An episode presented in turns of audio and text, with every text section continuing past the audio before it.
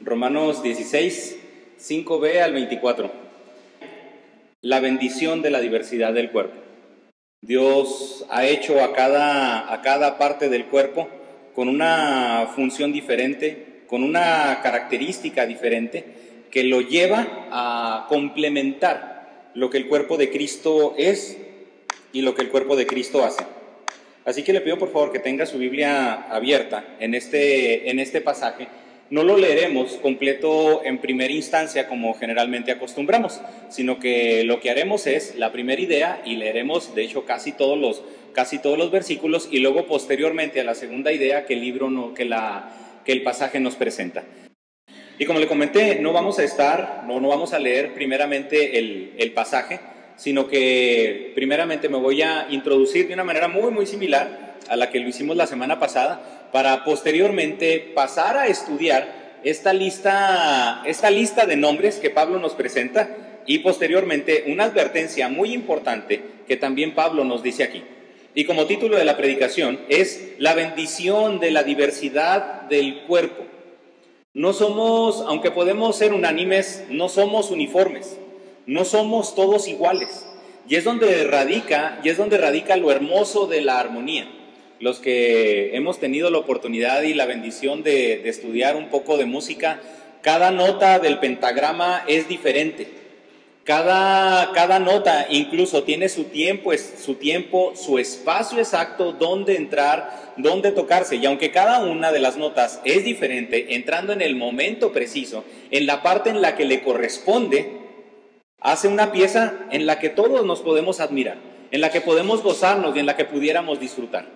Entonces, pudiéramos, suponer o pudiéramos también tomar esa analogía de que la iglesia es el cuerpo de Cristo, pero también la iglesia es una nota musical. Y no es reggaetón, ¿verdad? Bendición de Dios. Donde Cristo se puede gozar, donde cuando cada quien cumple con su parte, hace lo que le toca hacer, hay una pieza en la que alguien se goza. Hay una pieza en la que alguien puede disfrutar y se puede deleitar. Y en este caso es nuestro Dios. Ya hemos hablado anteriormente de las diferentes verdades de la iglesia. En las predicaciones anteriores hemos hablado de que la iglesia primeramente manifiesta la gloria de Dios. Estamos para manifestar la gloria de Dios, pero también la iglesia obedece a Dios, se sostiene por medio de mayordomos fieles y como estudiamos la semana pasada, que se sostiene por medio de, por medio de miembros confiables y a su vez de miembros recomendables. La importancia del templo al mantener la adoración, el escuchar la voz de Dios, pero también que comprendamos de que cada reunión y cada vez que nosotros nos dispongamos y nos humillemos delante de Dios es una oportunidad para que Cristo nos perdone, para que Dios perdone nuestro pecado, para que Dios nos purifique y nos haga más conforme a su imagen. Si, si en alguna ocasión no ha sido, nuestra comunión con Dios no ha sido una, un factor de adoración, no ha sido un factor en el que nosotros escuchemos qué es lo que Dios quiere decir. Y Dios no nos ha estado purificando, Dios nos ha estado transformando, Dios no, no se ha estado santificando en nuestras vidas, pues uno pudiera decir, híjole, ¿cuánto tiempo hemos perdido? ¿Cuánto tiempo hemos perdido? Porque cuántas veces no hemos hecho oraciones y podemos decir que hemos orado pidiendo y pidiendo y pidiendo, pero muchas veces seguimos en la misma inmadurez. Seguimos sin que Dios se siga, se nos transforme que Dios se manifieste en nuestras vidas. Entonces, eso es lo que hacemos como iglesia. Por eso han sido estas predicaciones tan, tan insistentes en el hecho de que la iglesia hace lo que Dios quiere, pero también Dios transforma a cada uno de los miembros de su congregación. Y la pregunta con la que iniciamos la semana pasada fue esta. Si Pablo le escribiera una carta a la iglesia de Emanuel, ¿qué nos diría? ¿Qué le diría Pablo a la iglesia bautista Emanuel? Porque cada una de las cartas de Pablo como lo vemos desde los romanos hasta la carta a Filemón, nos habla de una circunstancia específica. Algunas trata el tema del pecado, en algunas trata el tema del ánimo, en algunas de otras son exhortaciones, son exhortaciones fuertes, en algunas son temas muy doctrinales. En el caso de la carta a los romanos es un tema muy doctrinal, es una carta demasiado y extremadamente doctrinal. Pero si escribiera una carta a nosotros, ¿qué nos diría? Porque la carta, cada carta refleja la situación de la iglesia. Y no es el hecho solamente para que, para que podamos decir, no, pues es que si estamos malos, si estamos bien. No, no, simplemente cada carta tenía, tenía la intención de que la iglesia se siguiera refugiando en Cristo. De que la iglesia siguiera comprendiendo de que sin Cristo no se puede cumplir la labor de la iglesia. Pero dentro de cada carta, y aquí, al último, Pablo siempre mencionaba salutaciones. Siempre mencionaba hermanos. Y aunque una pregunta es, ¿qué nos diría nosotros como iglesia? La otra pregunta es, ¿qué diría Pablo de ti? La semana pasada utilizamos estos tres ejemplos. El, el matrimonio de Priscila y Aquila, pero también el ejemplo de Febe de, personas recomendables, de personas confiables dentro del cuerpo de Cristo. Y ahora estudiaremos toda la siguiente lista de nombres y que aunque pudiéramos estudiar uno por uno, nos iremos a rasgos generales. Sí, sí veremos rasgos de cada uno de los nombres, pero principalmente cuáles son los aspectos generales que nosotros vemos aquí. Porque segunda Timoteo nos habla de que toda la escritura es inspirada por Dios. Pero ¿cómo puede haber, algunos se pudieran preguntar, ¿cómo puede haber inspiración de Dios entre tanto nombre? Son puros nombres. Este, estos nombres, ¿de qué me pueden, de qué me pueden servir? Y aquí en esta porción encuentro un ánimo que en algunas otras ocasiones no he encontrado. Encuentro un confort, encuentro un refugio en Dios que muchas otras ocasiones, que cuando, lo, estaba estudiando, que ya llevo varias semanas estudiándolo, decía, Señor, ¿por qué no lo había visto así? ¿Por me, ¿Por qué me enfocaba únicamente en los nombres que no le pondría a mis hijos o no recomendaría para que alguien se los pusiera? ¿Por qué me enfocaba en eso? Olvidando de lo esencial de lo que el pasaje nos habla. Vimos que las dos instituciones más atacadas en la actualidad es lo que Dios ha hecho. Las instituciones hechas por Dios, la familia y la iglesia. Satanás no trata, y Satanás no trata de destruirlas en primera instancia, no trata de erradicarlas. Sutilmente lo que ha hecho es corromper la esencia de la familia y sutilmente lo que ha hecho es corromper lo que es la iglesia. ¿Qué ha hecho con las familias? Porque nos podrían decir, entonces es malo tener familias donde, donde está únicamente el papá y el hijo o la mamá y los hijos. No, o sea, no estoy hablando de eso.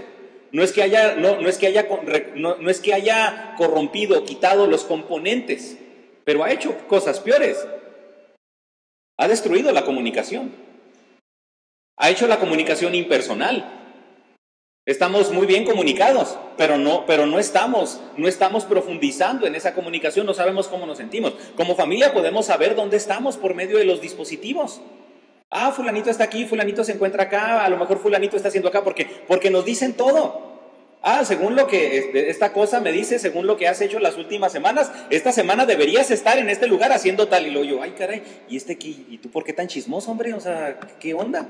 Porque todo se graba. Y la familia puede tener acceso a eso, los conocidos pueden tener acceso a eso. Pero eso no quiere decir de que se esté profundizando en cómo me siento, en qué, cosas estoy cargando, en cuáles son las problemáticas que he estado viviendo. Y eso está pasando en las familias en la actualidad. Miembros que saben qué es lo que hacen, miembros que a lo mejor en cuestiones de inteligencia, que tienen mucho acceso a información, pero familias desconocidas totalmente. Y eso es lo que ha hecho Satanás. En las iglesias, ¿qué ha hecho?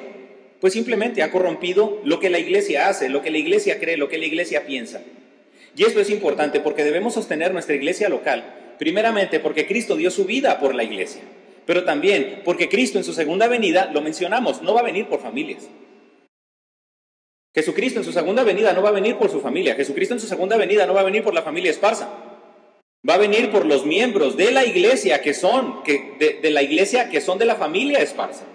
Si, una, si parte de la familia esparza es miembro de la iglesia de Cristo, es hija de Dios, va a venir por esos miembros. Si viene Cristo por mis hijos, es porque mis hijos son hijos de Dios, pero no porque sean mis hijos. Cristo viene por su iglesia. Y la exhortación y las exhortaciones que vemos nosotros en la palabra de Dios son principalmente para su pueblo, pero son principalmente también para su iglesia. No se refiere a la familia que vive en Roma, se refiere a la iglesia en los romanos. Y aunque aquí va a mencionar nombres de algunas familias, incluidas algunas familias, va a mencionar a las familias que son parte de la iglesia.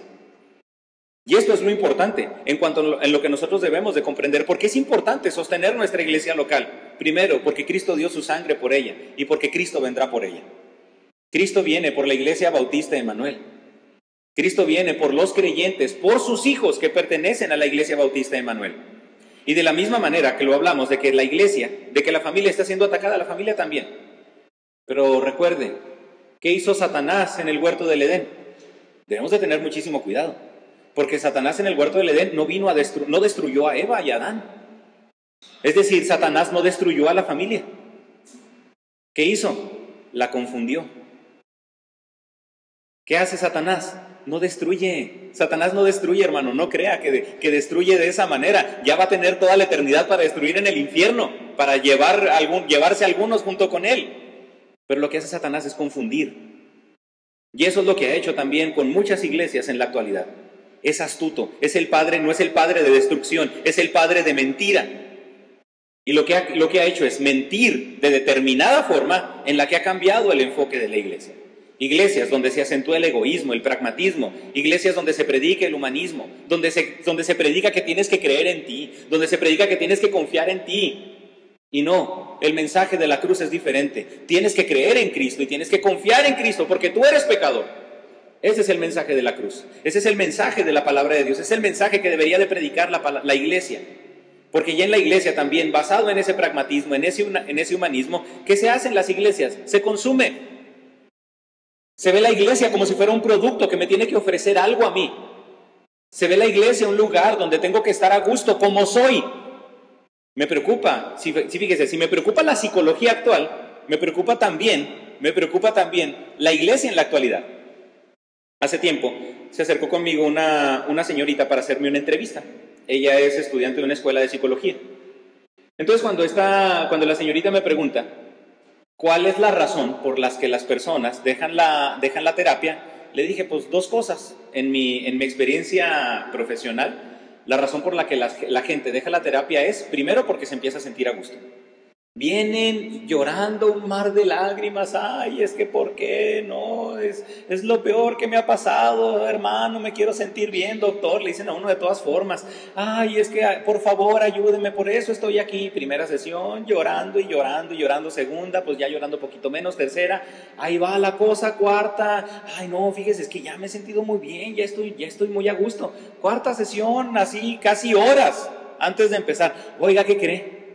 ¿Qué cree? Me surgió una situación y no voy a poder asistir. Nos vemos, le agendo la semana que entra, claro que sí, sí, agéndeme la semana que entra. Siguiente semana, oiga, ¿qué cree? Pues me salió otra situación. El semáforo está en rojo y no sé cuánto tarde. Ya no voy a, ya no voy a poder ir. En serio, sí. Bueno, le agendo la semana que entra y lo escribo en un contrato. Tercer sesión, suspendida, ya no me voy a comunicar con usted. Y así pasa. Y hasta les digo, se está sintiendo bien, ¿verdad? Sí, sí, ya me, siento, ya me he sentido muy bien, gracias. Se sienten bien y ya dejan de asistir. Segundo, segundo factor, porque se, les empieza a confrontar al cambio. Y cuando le digo esto a la estudiante de psicología, le digo, la otra razón es porque se empiezan a, confrontar y hay situaciones en las que tiene que cambiar. La señorita me dice, ¿cómo? Y lo, o sea, ¿cómo que cómo? Sí, o sea, confrontar al cambio. Sí le digo, la gente tiene que ser confrontada tiene que aprender a aceptar su responsabilidad y saber que tiene que cambiar. Y me pregunta, ¿pero dónde queda el sentirse bien con uno mismo? Y me dio miedo. Si me da miedo la psicología actual, hermano, me da más miedo también que en la iglesia se esté predicando que uno tiene que sentirse cómodo con uno mismo. Hermano, yo no puedo sentirme cómodo con mi pecado. Si una persona viene y se siente bien consigo misma después de ser el pecador que soy, el Evangelio no está causando ningún efecto. La palabra no está causando ningún efecto. La palabra posiblemente no esté entonces confrontando. Porque cuando Jesús predicaba, sucedían dos cosas. Gente convertida, gente rendida a Él o gente molesta por el mensaje mismo que Jesús estaba predicando. La, la palabra de Dios, hermano, o transforma o confronta. La palabra de Dios nos va a transformar o nos va a confrontar. Y muchas veces en esa confrontación va a llegar el punto de, no, hasta aquí. Ese mensaje yo ya no lo quiero. Y le comento, si me preocupa el aspecto de la psicología, donde se cree ahora que la psicología es para sentirse bien con uno mismo, me preocupa más también que en las iglesias se esté predicando ese tipo de mensajes donde los creyentes se tienen que sentirse bien, donde se tienen que entretener, donde se tienen que emocionar. Y si, el entretenimiento es para captar gente, ¿qué cree que se va a tener que hacer? Seguirlos entreteniendo para que no se vayan. Si la manipulación de las emociones es para captar gente, ay, es que como sentí bonito, ay, es que lloré como nunca había llorado. Y si la persona viene y ya no llora como antes, ya no siente lo que antes, ¿qué se, ¿a qué se ve obligada la congregación? A seguir manipulando las emociones para que la gente se quede. Pero como estamos en una congregación donde se predica la palabra, y si la gente se queda por la palabra, pues qué bendición. porque es lo que Dios nos manda a nosotros a predicar. Pero aquí veremos un complemento muy importante de esto. Se ha pervertido lo que está dentro. Satanás no la ha destruido, como, tuvo la oportunidad de, matar a Eva. Oiga, era una serpiente, no sé a lo mejor de qué era, aunque la teoría es de que en ese, por las condiciones climatológicas de la atmósfera, en ese, en ese entonces las serpientes no eran venenosas. Pero imagínese, pues de todas maneras la pudo haber ahorcado. No sé qué tipo de serpiente era, pero si era una agua, ahora le, le ahorcaba y ahí se quedaba. ¿Y dónde quedó Eva? Pues quién sabe, y ya se acabó la familia. Pero ¿qué hizo Satanás? Fue astuto. Fue astuto. No destruyó la familia, pero le mintió. ¿Qué hace Satanás ahora? No destruye la iglesia, pero nos creemos sus mentiras. Nos creemos, el humanismo, nos creemos la motivación, nos creemos el emocionalismo. Y por eso, ¿qué sucedería si Satanás pervierte lo de adentro? Gente creyéndose mentiras, gente motivándose con mentiras, gente emocionándose con mentiras y posiblemente con convicciones basadas en mentiras. Y espero que lo que hayamos hablado hasta ahorita nos haya puesto, nos pueda hacer reflexionar sobre preguntas que mencionábamos la semana pasada, de cómo se refleja la entrega a la iglesia. ¿Cómo se refleja la entrega a Cristo? Porque hablábamos también de eso, cambiar la palabra Cristo por la palabra iglesia en sermones anteriores. ¿Cómo se refleja la entrega a Cristo? ¿Cómo se refleja la entrega a la iglesia? ¿Cómo saber si una persona está entregada a Cristo? pudiéramos decir que una persona se puede entregar a Cristo, pero sin entregarse a su cuerpo. Oiga, ¿sabe qué es que yo amo a, yo amo a mi esposa, pero no me entrego a ella? Me encantan las ideas de mi esposa, me encanta cómo piensa mi esposa, pero convivir con ella no quiero. No, hermano, es, un juego, ¿eh? no, no creas porque ahorita sí me va. Este, no, hermano, sería una ridiculez decir eso que nos encanta, que nos encanta la forma de pensar de alguien sin querer convivir con él. Si nos encanta la cabeza, nos encanta el cuerpo. Si la cabeza nos satisface, el cuerpo también nos satisface. Y eso es, la idea principal. ¿Cómo afecta la iglesia a nuestras vidas? O incluso, ¿cómo nuestras vidas pueden afectar a la iglesia? Una pregunta importante, porque una persona, en qué casos una persona debería de dejar una iglesia porque también es aplicable. Aquí están, aquí se encuentran personas que han dejado una congregación, pero ha habido una plática, ha habido un acercamiento, ha habido recomendaciones, ve este video, habla con tu pastor, en algunos de los casos huye y sal corriendo, por favor, y vamos a orar por ti, en algunos de los casos. Pero siempre hay ciertas recomendaciones, porque también muchas veces entra la pregunta, ay, es que la iglesia queda muy lejos, ay, es que es el lugar donde se predica la palabra, donde, ay, queda muy lejos. Pregunta, hermano, si usted está muy enfermo y usted necesita ser intervenido quirúrgicamente o lo que sea, o necesita una atención especializada y el hospital más cercano encuentra dos, se encuentra a dos horas, ¿usted qué haría? Ay, me quebré el brazo, ay, es que necesito un doctor. Oye, pero el hospital más cercano está a dos horas. Ay, no, no, no, que así se me quede. No, así, así está bien. Y ahorita nomás ponme pomadita, me pongo baba de perro y se me, y se me va a quitar. ¿Usted haría eso? Claro que no. O sea, la persona, o sea, la persona a veces está más inconsciente. No, no, no tiene que tener, o sea, hasta sin sentido como una persona dice, tengo que ir al hospital.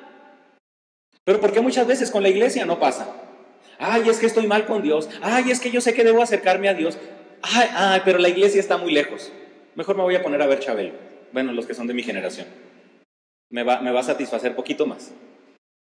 Son, son cuestiones que es importante, que es importante analizarlas. Porque habrá personas que no tienen relaciones significativas dentro de una iglesia local. Este pasaje, este pasaje nos enseña que debemos hacer algo a nivel personal, a nivel personal.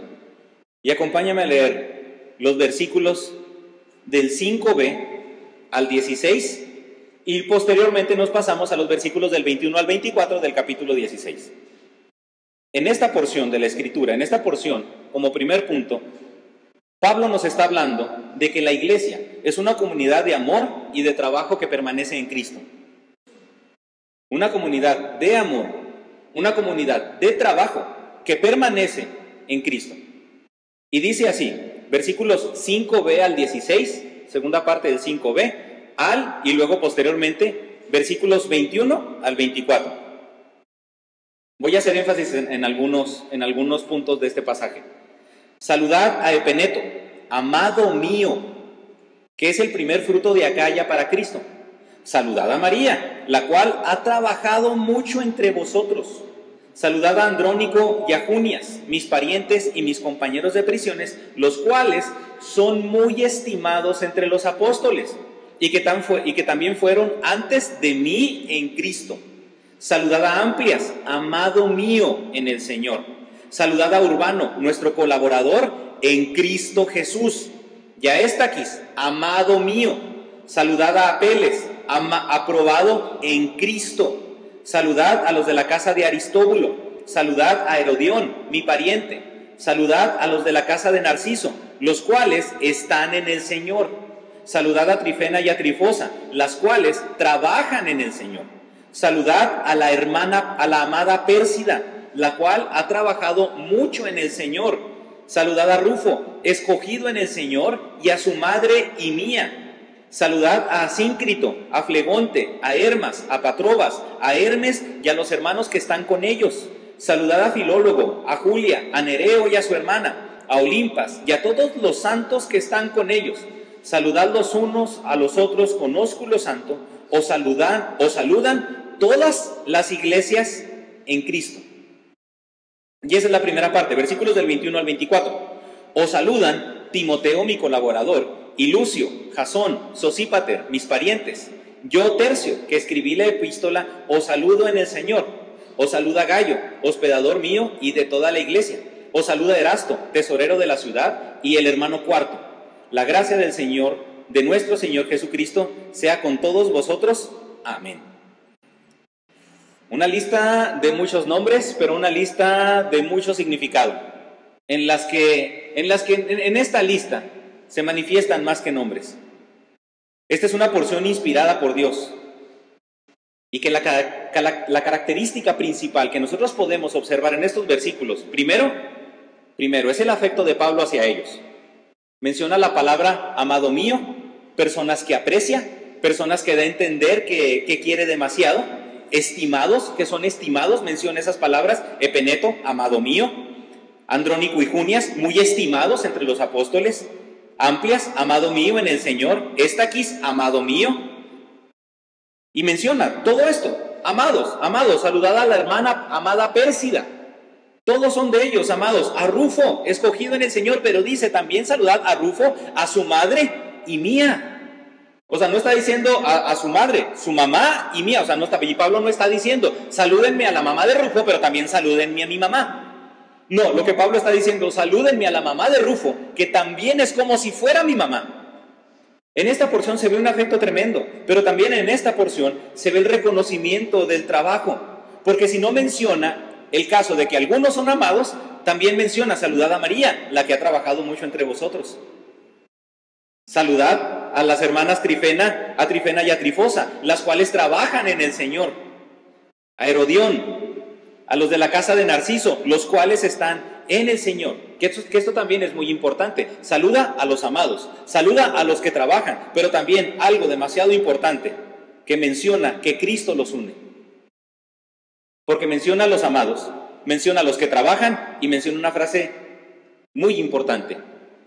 Fueron de mí los que fueron antes de mí en Cristo, colaborador en Cristo Jesús, los cuales están en el Señor los que trabajan en el Señor, han trabajado mucho en el Señor. Rufo, escogido en el Señor.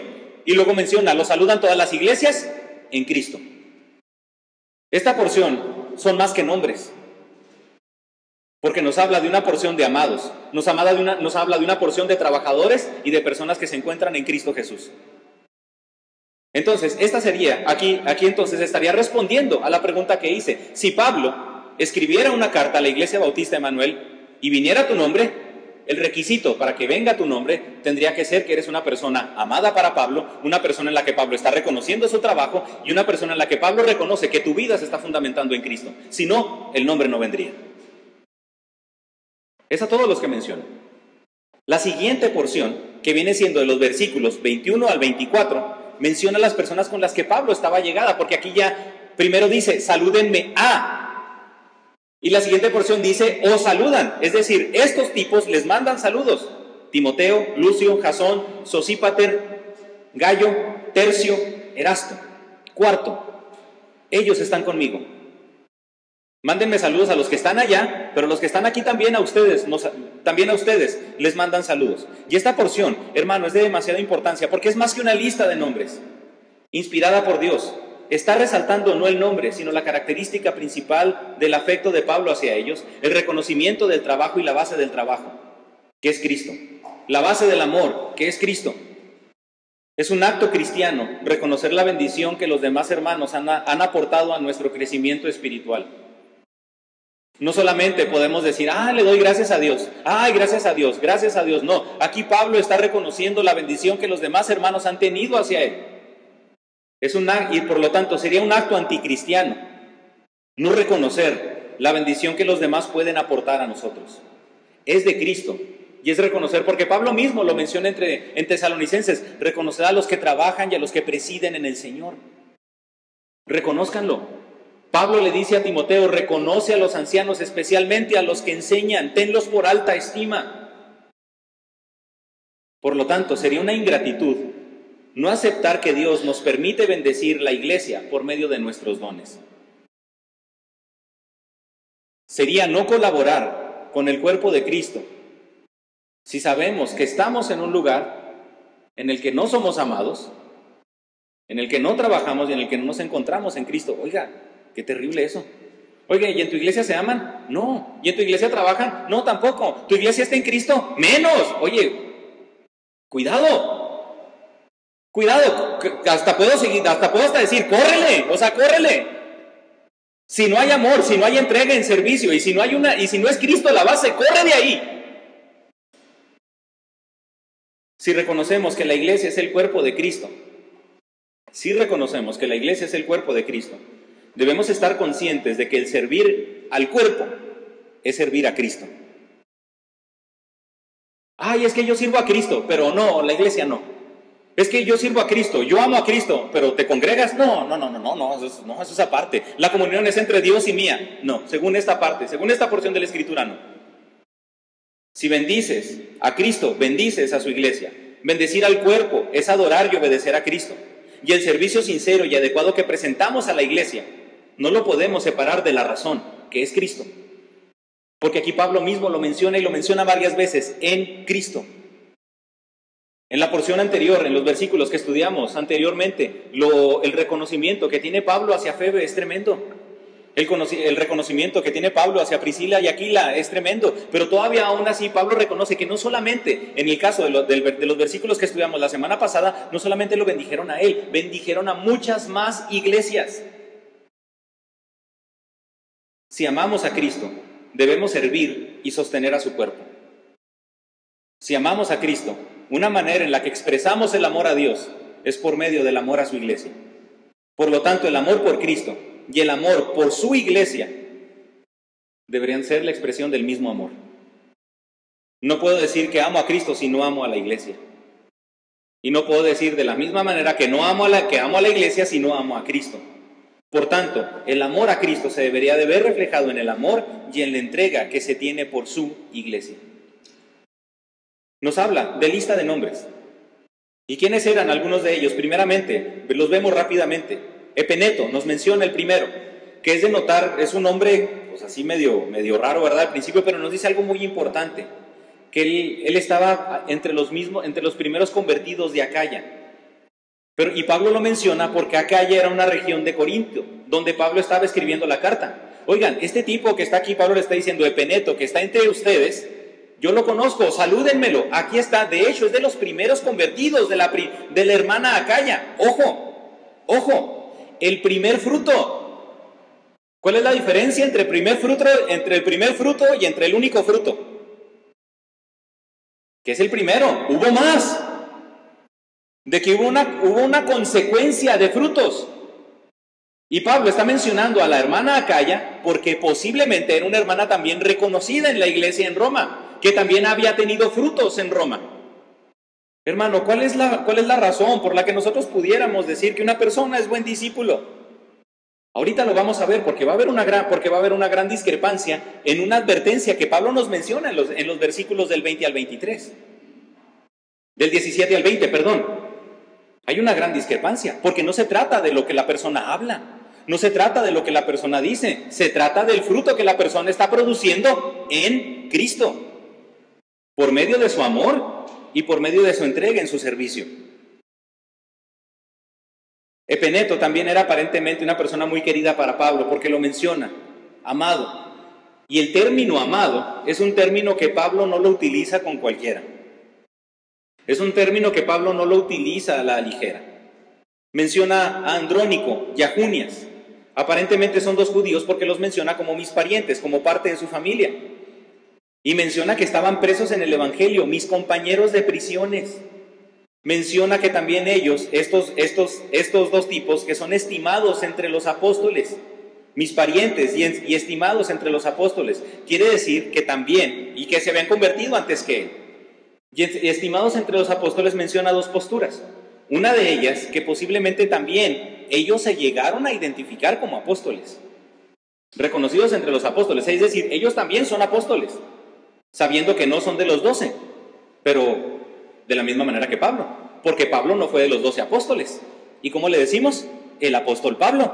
Entonces ellos eran unas personas reconocidas como apóstoles, o si no, la otra postura que también es excelente, fueron cristianos que los apóstoles resaltaban. Fueron cristianos que no solamente Pablo decía, ¿saben qué? Andrónico y Junia son personas demasiado trabajadoras. No, los apóstoles también daban fe de ellos. Los apóstoles también reconocían que ellos eran personas extremadamente trabajadoras, al grado de ser confiables para ellos. Amplias, que también es una de las mencionadas, una de las personas mencionadas.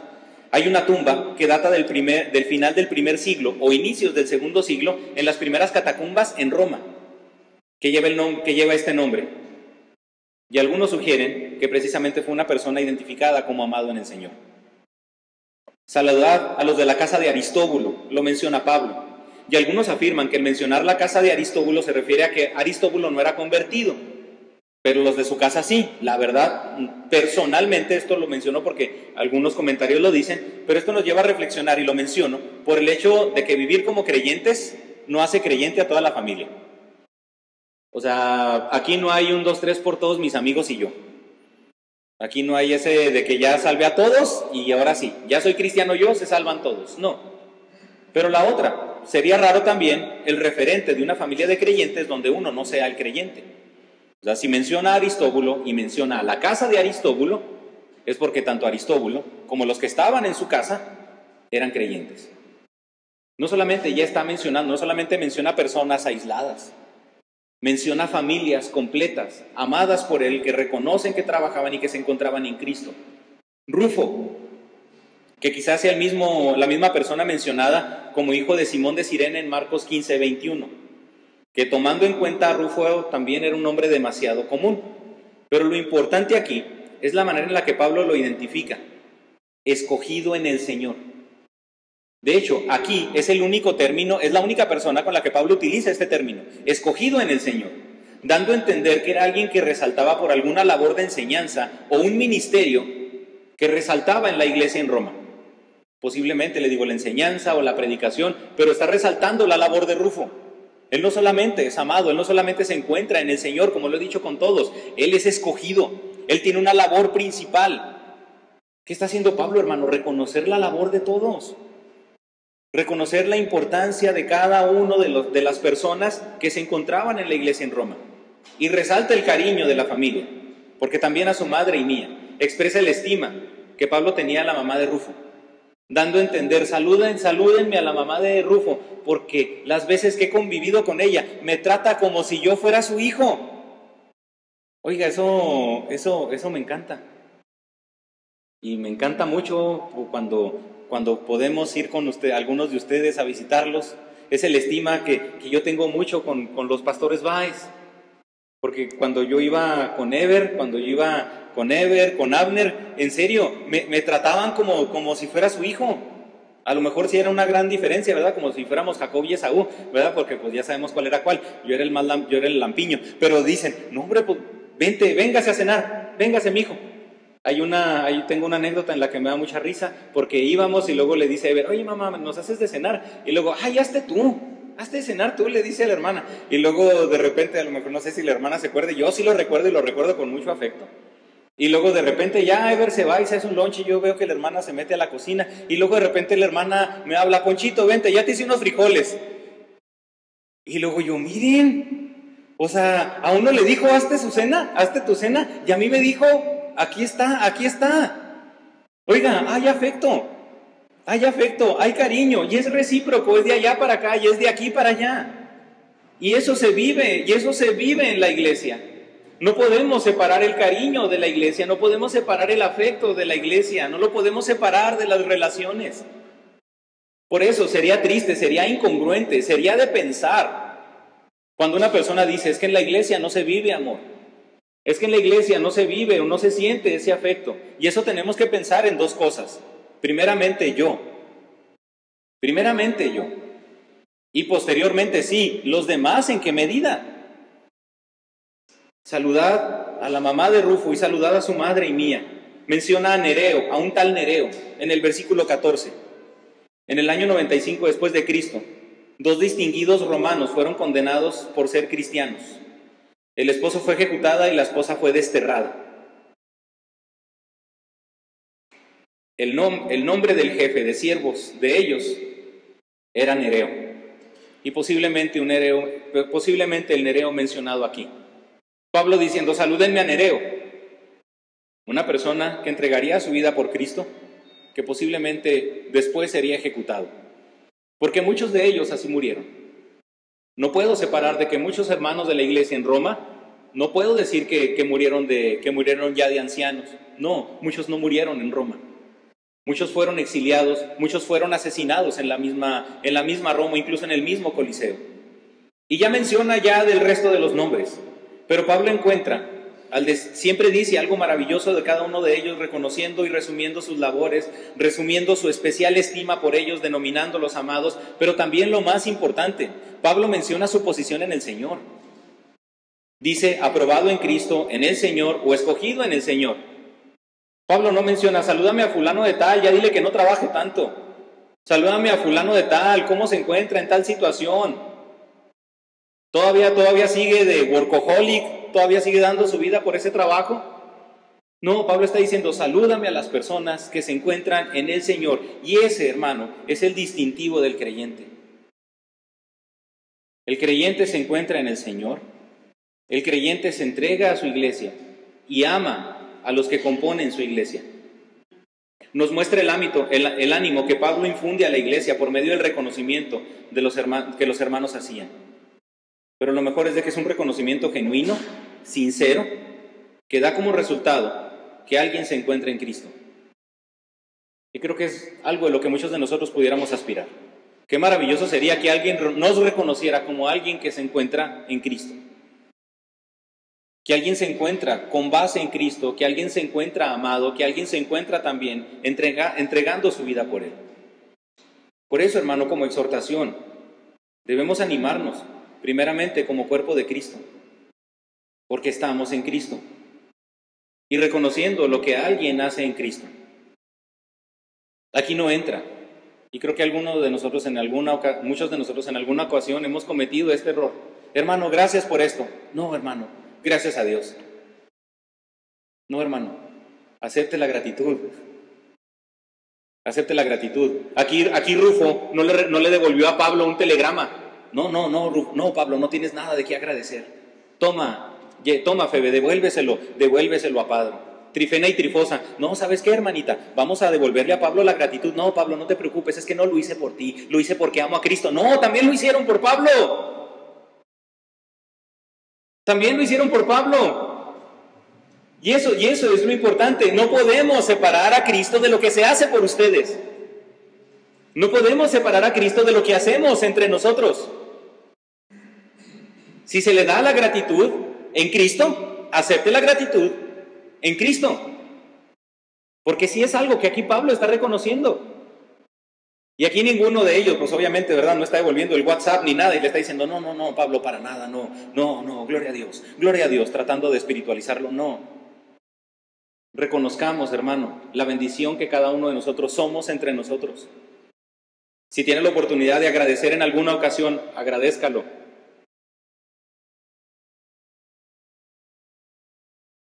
Y tengamos esa costumbre.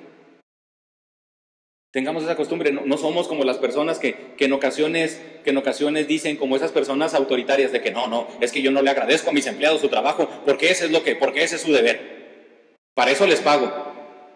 Tiene que ver con ánimo.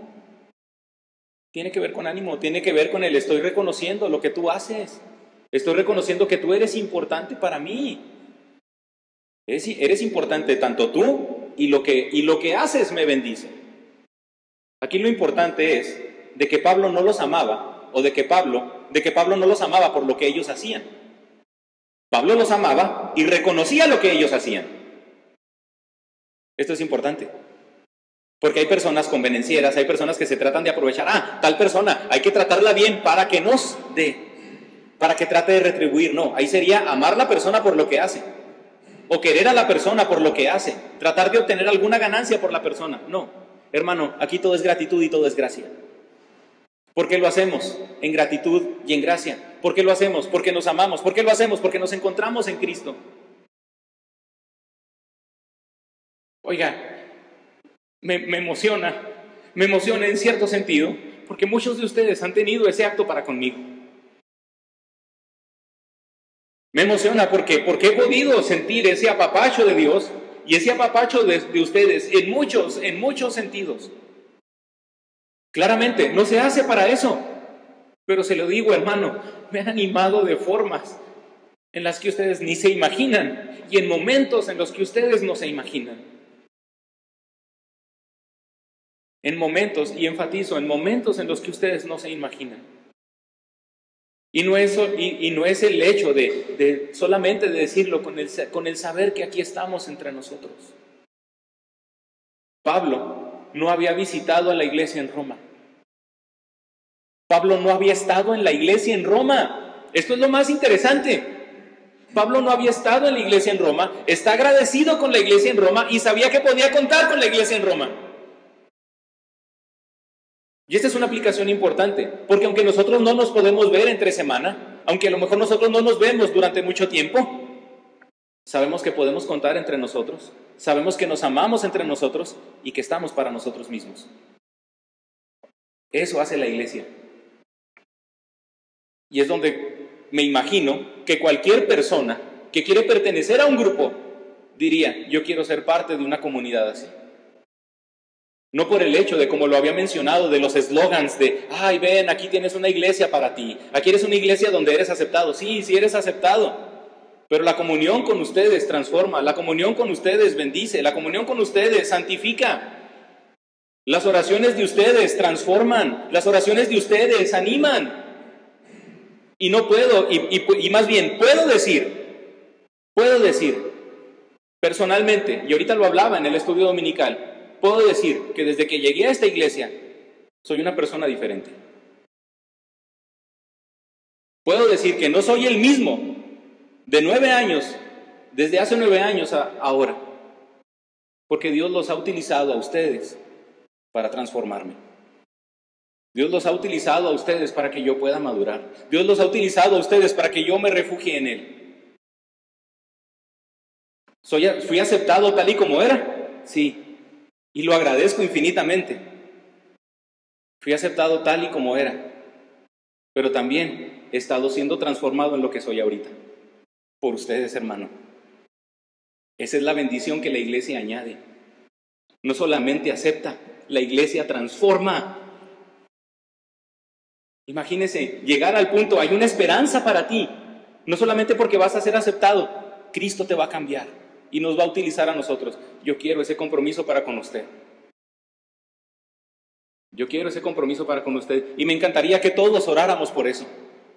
Aquí soy aceptado, pero Cristo te va a me va a utilizar a ti, a mí para transformarte a ti. Yo aquí soy aceptado, aquí tú eres aceptado, pero va a llegar un punto donde Cristo también nos va a utilizar a todos para transformarnos. A ese punto llegaron. A ese punto es al que la iglesia aspira. Y Pablo menciona saludar los unos a los otros con ósculo santo. Los unos a los otros, ¿eh? No los unos a los unos y los otros a los otros. En Lucas capítulo 7, versículos 45, Jesús reprende a un fariseo debido a que no le dio a Jesús el beso acostumbrado cuando llegó a su casa. En Lucas 7:45, Jesús le dice, hey, ¿qué onda, fariseo? ¿Qué pasó? ¿Qué pasó? ¿Por qué no me saludas? ¿Por qué no me haces esa reverencia acostumbrada? Nos da a entender que este beso era, era un saludo común que se utilizaba para personas que se tenían alta estima por ellas aunque no se conocieran. Y aunque para muchos ajenos en la iglesia era una práctica no muy aceptada, como en el caso de Clemente de Alejandría, que decía que los cristianos vivían en un desenfreno porque entre todos se besaban, Pablo exhorta a que este ósculo santo sea una manifestación sin fingimiento y sea una manifestación de un amor sincero. ¿Qué les está diciendo Pablo a todos, a cada uno de ustedes, de los que, de los que viven en Roma, de los que se encuentran en la iglesia en Roma? Salúdense los unos a los otros con ósculo santo. Es decir, Pablo está diciendo que el ánimo, que el amor, que el afecto que hay entre ustedes se vea manifestado. Porque lo tenemos que expresar. Saludad los unos a los otros. Por eso le digo los unos a los otros, entre todos, no los unos a los unos y los otros a los otros. No sé si a usted le encanta. Los hermanos de la alabanza creo que son los que lo notan más. No sé si a usted le, encanta que cada, vez el, que cada vez el canto de la alabanza tiene que durar más para saludarnos entre todos. E, eso a mí me fascina. Y otra vuelta, y otra vuelta, y otra vuelta. Saludémonos aquí, porque aquí es la oportunidad para vernos y bendigámonos y tengamos ese ósculo santo, tengamos esa expresión de cariño, esa, esa manifestación de amor entre nosotros. ¿Quiénes eran todas estas personas? Creyentes que como la mayoría de nosotros eran personas comunes y corrientes. Que su distintivo era amar al Señor, que su distintivo era amar al cuerpo de Cristo y entregarse a Él. Personas con muchísimas características, porque menciona muchísimas mujeres, como en el caso de Febe, Priscila, María, Trifena y Trifosa, que lo más seguro es que sean gemelas, la madre de Rufo, Julia, y cada una, con, cada una de ellas con un distintivo muy especial, trabajaban para el Señor. Toda labor que se hace para el Señor es importante, y lo menciono esto porque es en sometimiento. Muchos piensan que en la iglesia la mujer es denigrada, porque la mujer, dicen, es que la mujer no tiene autoridad en la iglesia. La mujer no ocupa puestos de autoridad en la iglesia. La mujer es denigrada en la iglesia porque no tiene la autoridad. Hermano, y esto es para todos. El servir en la iglesia no se trata de autoridad. ¿eh? El servir en la iglesia se trata de sometimiento. Es que en la iglesia la mujer no tiene autoridad. No te preocupes, tampoco el hombre. En la iglesia la autoridad la tiene Cristo. Porque se trata, tratando de denigrar esa, ay, es que en la iglesia son misóginos. No, no. Aquí vemos algunas mujeres, Trifena y Trefosa, trabajaban en el Señor, otras como Pérsida, trabajando, trabajando mucho para el Señor. Hermano, es un honor trabajar para Cristo. Siempre es un honor trabajar para Cristo. Es un honor más grande trabajar mucho para Cristo. Pero lo menciono también que es admirable trabajar incluso a pesar de las circunstancias. Porque la iglesia en Roma estaba trabajando en circunstancias de persecución. La iglesia en Roma estaba trabajando en circunstancias donde hubo un momento en el que Priscila y Aquila tienen que salir. Porque estaba el movimiento antisemitista y dicen, híjole, no, pues es que todos los que son judíos tenemos que salir. No podemos estar aquí. Hermano, menciono esto porque, la, porque pareciera ser que la iglesia en Roma pues, era una iglesia padrísima en la, que, en, la que todo estaba muy funcional, que sí lo era, pero las circunstancias sociales estaban en contra de la iglesia. Y aún así es admirable que podemos ver que había personas que trabajaban, personas que trabajaban mucho y personas que trabajaban a pesar de las circunstancias. Y esto lo digo, hermano, porque cada vez las circunstancias sociales en las que vivimos van a tentar más contra la iglesia. Las circunstancias sociales en las que vivimos van a atentar más contra las ideas que los cristianos tenemos, sobre las creencias que nosotros tenemos. Por eso, es un honor trabajar para Cristo, es un honor más grande trabajar mucho para Dios, pero es admirable trabajar a pesar de las circunstancias. Si alguien desea un lugar de posición, de honor, de respeto y de admiración, así se lo digo, si alguien desea un lugar de posición, un lugar de admiración, un lugar de honor, la iglesia no es el lugar. Porque la iglesia no se trata de autoridad. En la iglesia se sirve en humildad, en la iglesia se sirve en amor y en la iglesia se sirve a pesar de todo. Porque se hace para Cristo. Porque la base es Cristo. Y me encanta, Filipenses capítulo 4, versículo 22 dice, todos los santos os saludan y especialmente los de la casa del César. Filipenses 4, 22. Esto lo menciono porque de los 24 nombres mencionados en esta lista, de los 24 nombres mencionados en esta lista, los registros históricos nos dicen que 13 de ellos se encuentran en documentos conectados con el palacio del emperador en Roma.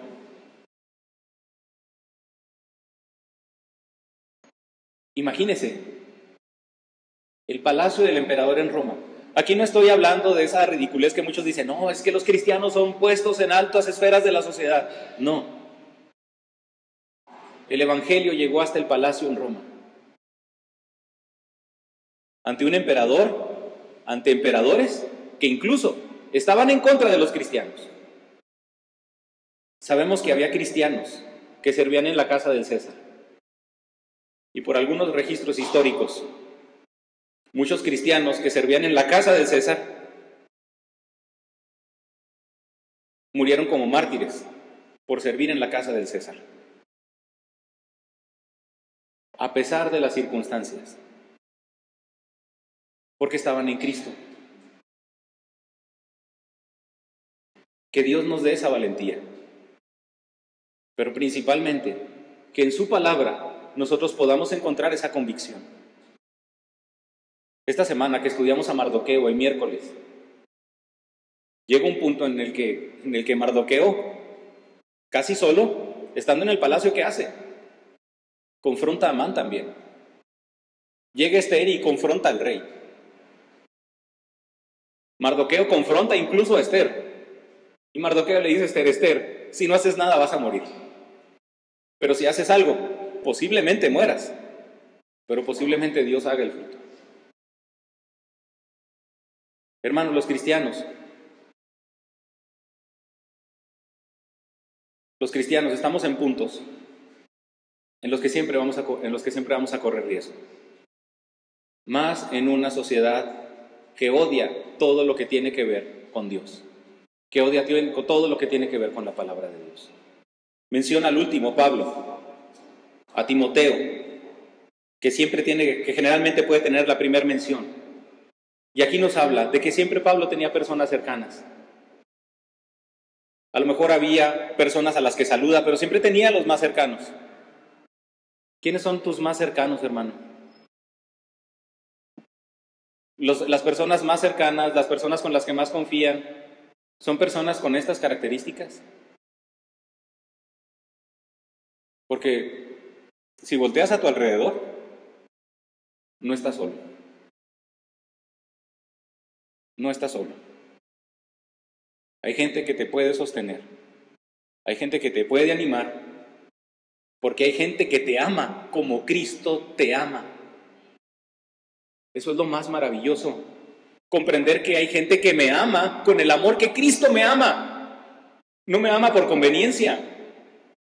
Me ama con el amor que Cristo me ama, me ve como Cristo me ve. Y Cristo va a estar ahí por medio de esas personas. Hermano, eso es la iglesia. Una comunidad de creyentes que vive el amor de Cristo y que se sirven en el amor de Cristo. Pero tristemente está la contraparte versículos del 17 al 20. Que esta, esta contraparte es terrible, porque es una advertencia final que Pablo menciona. Y fíjese, esta terrible advertencia. Más os ruego, más os ruego, así como que atención especial, pongan atención especial, esta es una advertencia importante. Más os ruego, hermanos, que os fijéis en los que causan divisiones y tropiezos en contra de la doctrina que vosotros habéis aprendido y que os apartéis de ellos porque tales personas no sirven a nuestro Señor Jesucristo, sino a sus propios vientres, y con suaves palabras y lisonjas engañan a los corazones de los ingenuos. Porque vuestra obediencia ha venido a ser notoria a todos, así que me gozo de vosotros, pero quiero que seáis sabios para el bien e ingenuos para el mal. Y el Dios de paz aplastará en breve a, Satanás bajo, bajo vuestros pies. La gracia de nuestro Señor Jesucristo sea con vosotros. Para muchos este es el final de la carta. Porque es la advertencia final. Ya las salutaciones que vienen después que mencionamos en el versículo 21 al 24, algunos de estos mencionan como que fue ya, una, ya un agregado de tercio. Porque que dice yo, Tercio, que escribí la epístola, o saluden el Señor. Así como Tercio, ya la explicación de Pablo ya dijo todo, pero yo también los quiero saludar. Dame chance, Pablo. Dame chance. Y, y Tercio, que esto fue un agregado aparte. Aún así, menciona a las personas más cercanas a Pablo. Pero esto nos enseña que Satanás no solamente va a meter las narices, se va a meter a todo. Hermano, el pecado se originó en el cielo. El pecado se originó en el cielo. Satanás se metió en la misma presencia de Dios. El pecado se origina, el pecado viene al Edén, en un ambiente perfecto. ¿Usted cree que Dios no va a meter, usted cree que Satanás no va a meter sus narices aquí? ¿Usted cree que Satanás no va a venir y se va a meter en todo aquí? Claro que lo va a hacer. ¿Y cómo lo va a hacer? Engañando, como siempre lo hace. No va a venir y destruir, no va a venir y acabar con el templo y destruir el edificio, no va a venir y nos va a matar a todos. No, porque sabe que no lo puede hacer. Hasta nos ayuda, pues viene y me mata y me voy directo con Dios. ¿Qué hace? Nos va a engañar. ¿Y qué va a usar? Gente. Gente que va a parecer igual a nosotros. Gente que va a ser como nosotros, que va a hablar como nosotros, que va a manifestar que cree lo mismo que nosotros. Y esta es la advertencia muy importante.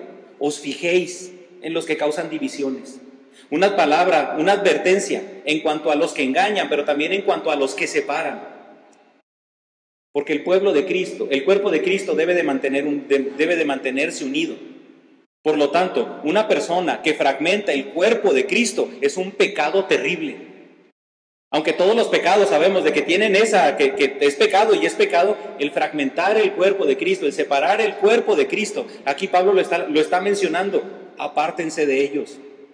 Incluso en el mismo, en el mismo, al mismo Timoteo Pablo les dice, no tengas relación con ellos. A todos aquellos que causan divisiones y tropiezos en la doctrina, los que dividen al cuerpo, los que dividen al pueblo, pero también a los que, los que engañan. Pablo advierte que cualquiera de estas dos personas o cualquiera de personas que tengan estas dos características deben evitarse a, toda costa. La unidad es esencial para el propósito de Dios en la iglesia. La iglesia debe mantenerse unida. Por lo tanto, cuando una persona atenta contra la unidad de la iglesia, conscientemente, lo que se tiene que hacer a esa persona es evitarla. Lo que se enseña en la iglesia es importante. Por eso, cuando una persona va en contra de lo que la iglesia enseña, esa persona debe evitarse a toda costa. Porque la iglesia cumple su propósito por medio de la enseñanza y por medio de la unidad. Y las personas que atentan contra esto, Pablo les dice, no estén con ellos, no estés con ellos. ¿Y por qué? Porque es importante ahorita esta advertencia, hermano, porque hemos estado viendo la bendición de Dios. Como iglesia hemos estado viendo la bendición de Dios. ¿Y usted cree que Satanás va a estar a gusto? No. ¿Qué va a hacer? Se va a meter. Porque si se metió en el cielo, si se metió en el Edén, no dude que se vaya a meter en un lugar donde se da la honra y la gloria a Dios. Habla de personas que estos separadores, que dice, llegan con palabras suaves, llegan con lisonjas que engañan, ay, mira qué bonito, ay, mira esto. Posiblemente en esas palabras haya un, ay, voy a estar orando por ti, ay, es que fíjate esto, ay, es que aquí, muchas cosas. Pero lo delicado es esto. La unidad es esencial para el propósito de la iglesia. Verdad sin unidad.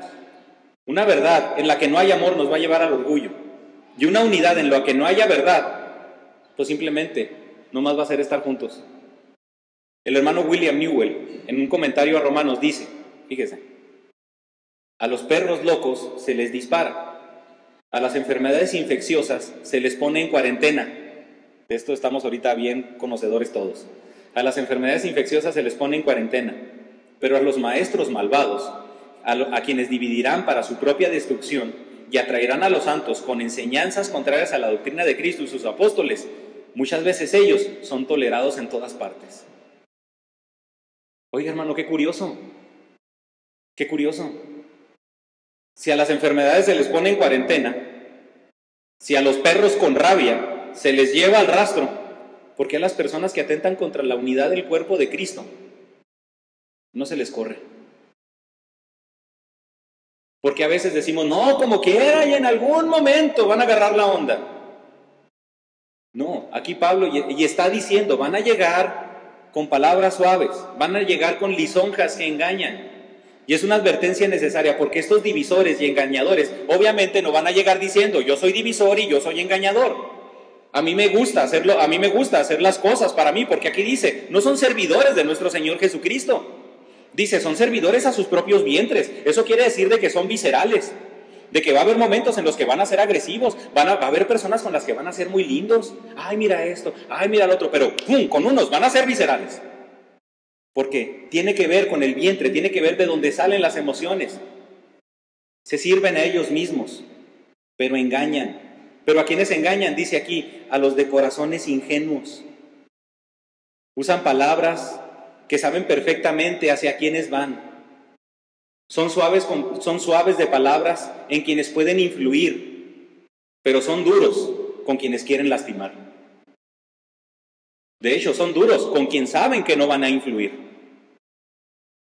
Engañan a los corazones de los ingenuos, porque ellos no van a afectar a todos. Pablo menciona que para esto no esperemos que una, que, que una dispersión aumente, no. Advirtamos a la iglesia. Nunca querrán aparentar ser egoístas, porque por eso son engañadores. Típicamente ellos se perciben a sí mismos como nobles, como defendientes de una gran causa, en este caso como alguien en pro de la iglesia. Pero ¿qué van a hacer? La van a dividir. ¿Por qué cree que pasan las divisiones, hermano? ¿Por qué cree que suceden las divisiones? Por cosas así. Las divisiones no surgen por las cuestiones externas de la iglesia. Una problemática social no divide la iglesia. La ideología de género no divide a la iglesia. La iglesia se divide desde dentro, por medio de personas engañadoras, por medio de personas que se interesan ellas mismas. Y Pablo hace este paréntesis para marcar esta diferencia entre los que aman y trabajan para su comunidad en Cristo y para quienes se sirven a ellos mismos. Hermano, y esto es lo duro. Esto, esto, es, esto es lo duro. Porque si usted no sirve en entrega, si usted no sirve en entrega, si usted no sirve en amor y si usted no sirve en Cristo, usted se sirve a sí mismo y usted tiene un potencial divisorio. Si usted no sirve en entrega, si usted se sirve a sí mismo, si usted no sirve a Cristo, su vida es un factor para dividir la iglesia. Esto es, esto es tremendo. ¿Esto qué quiere decir? Pablo está diciendo, confía en los que sirven genuinamente, en los que aman genuinamente y en los que se encuentran en Cristo. Porque aquí no está diciendo Pablo que van a venir posiblemente esos engañadores. Aquí no está, fíjese, mas os ruego, hermanos, que os fijéis, que os fijéis en los que causan divisiones. Pablo no está diciendo, van a llegar. Pablo no está diciendo que van a llegar. Pablo está, Pablo está diciendo, esos engañadores ya están ahí. Esas personas que se sirven a sí mismas ya están ahí. No, no van a venir, no, no van a llegar de repente con su trajecito, con su trajecito de oveja. No, ya están ahí. Y Pablo les dice a todos, tengan cuidado, tengan cuidado. Hermano, ¿cuáles estamos aquí? ¿Cuáles estamos aquí? Por eso al principio la exhortación era, analiza tu corazón, analiza tu vida. Posiblemente el hecho, dices, es que a lo mejor yo ni siquiera, pues, yo, yo ni hago nada. Pues ya estás. Porque ese no hacer nada es para servirte a ti mismo. Porque está de por medio primeramente lo tuyo, tus gustos, tu comodidad. Y aquí Pablo lo está mencionando. Por eso menciona en este pasaje esas dos divisiones. Esto significa que debemos estar al pendiente y siempre permanecer diligentes en nuestros quehaceres. Y termina, quiero que seas sabios para el bien, ingenuos para el mal. Hay un dicho popular, piensa mal y acertarás. Aquí Pablo dice, sé ingenuo para el mal. Pablo está diciendo, ese, ese dicho no aplica en la iglesia.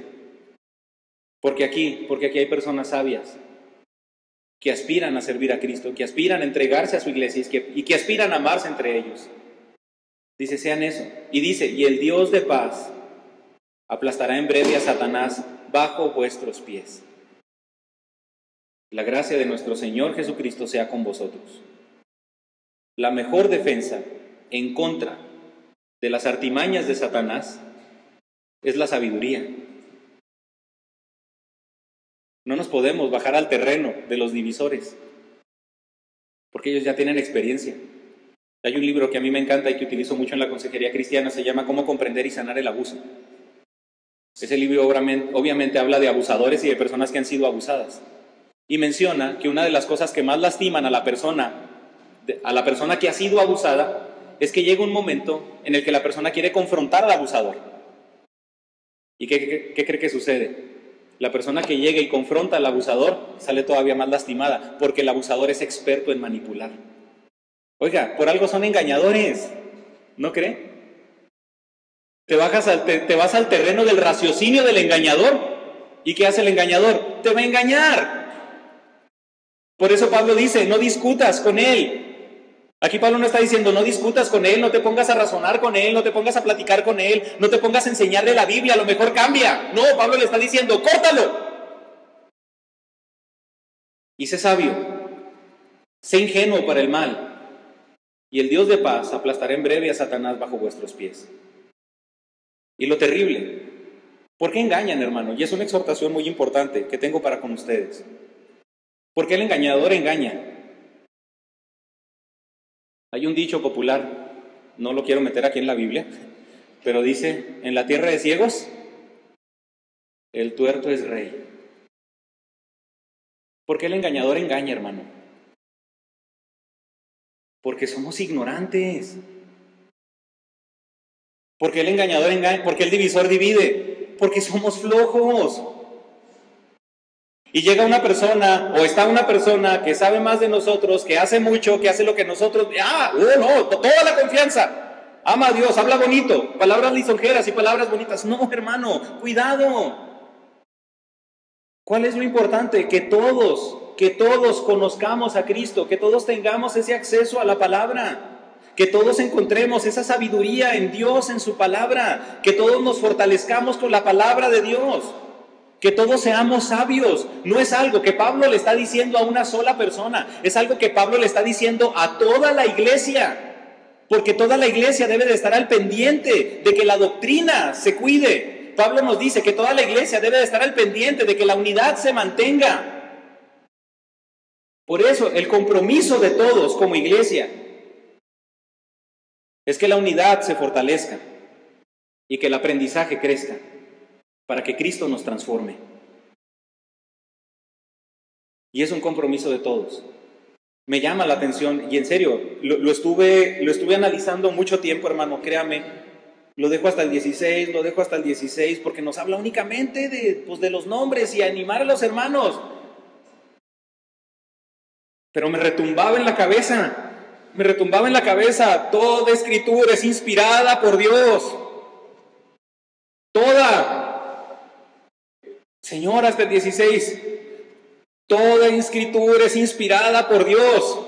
Bueno, vienen los nombres del 21 al 24. Toda escritura es inspirada por Dios. Señor, dame sabiduría para escribirlo. Dame sabiduría para expresarlo. Porque esto es algo duro, hermano. Porque usted puede ser un engañador, usted puede ser un divisor y posiblemente ni siquiera lo sabe.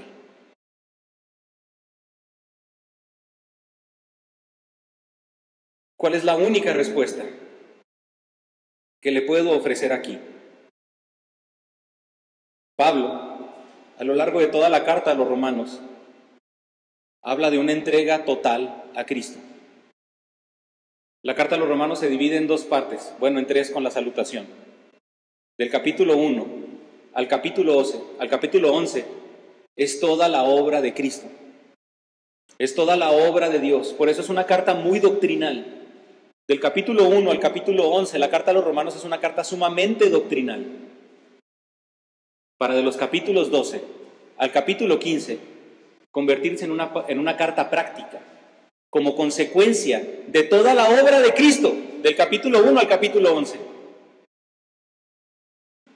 No, obviamente no es un resumen, pero cuando comienza el capítulo 12 de Romanos, Romanos 12, 1 y 2, es uno de los capítulos más conocidos, uno de los pasajes más conocidos que nos habla de la transformación de nuestra mente, de la transformación del entendimiento. Y Pablo dice, todo esto lo ha hecho Cristo del 1 al 11 para transformarte a ti. 12 al 15.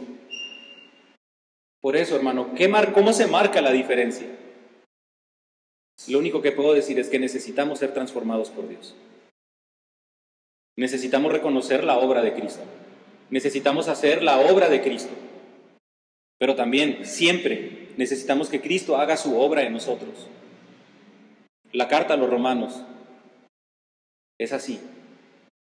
Cristo obrando, Cristo obrando, para obrar en el creyente, para transformar al creyente, y como vemos en este capítulo 16, para que la iglesia sea un lugar donde se viva el amor, donde se viva la entrega mutua en Cristo.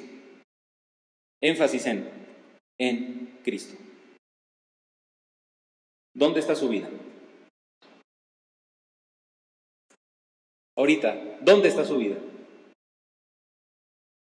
Ahorita, ¿qué le quita el sueño a usted? ¿Qué es lo que más le preocupa? Lo que viene, las crisis. Híjole, no sé cómo, no sé qué, no sé qué disfraz ponerme para la reforma protestante, 31 de octubre. ¿Qué nos preocupa, hermano?